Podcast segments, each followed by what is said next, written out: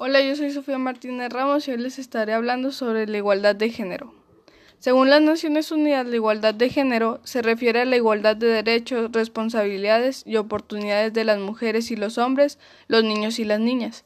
Por lo tanto, el sexo con el que hayamos nacido nunca va a determinar los derechos, oportunidades y responsabilidades que podamos tener a lo largo de nuestra vida. La igualdad de género es, por lo tanto, un principio jurídico universal, mientras que la equidad de género introduce además un componente ético para asegurar una igualdad real que de alguna forma compense la desigualdad histórica que el género femenino arrastra en cuanto a representación política o mercado laboral, entre otras. La equidad debe aplicarse en el género tal como se aplica en otros ámbitos, como por ejemplo en el sistema tributario, donde cada persona paga más o menos en función de lo que tiene.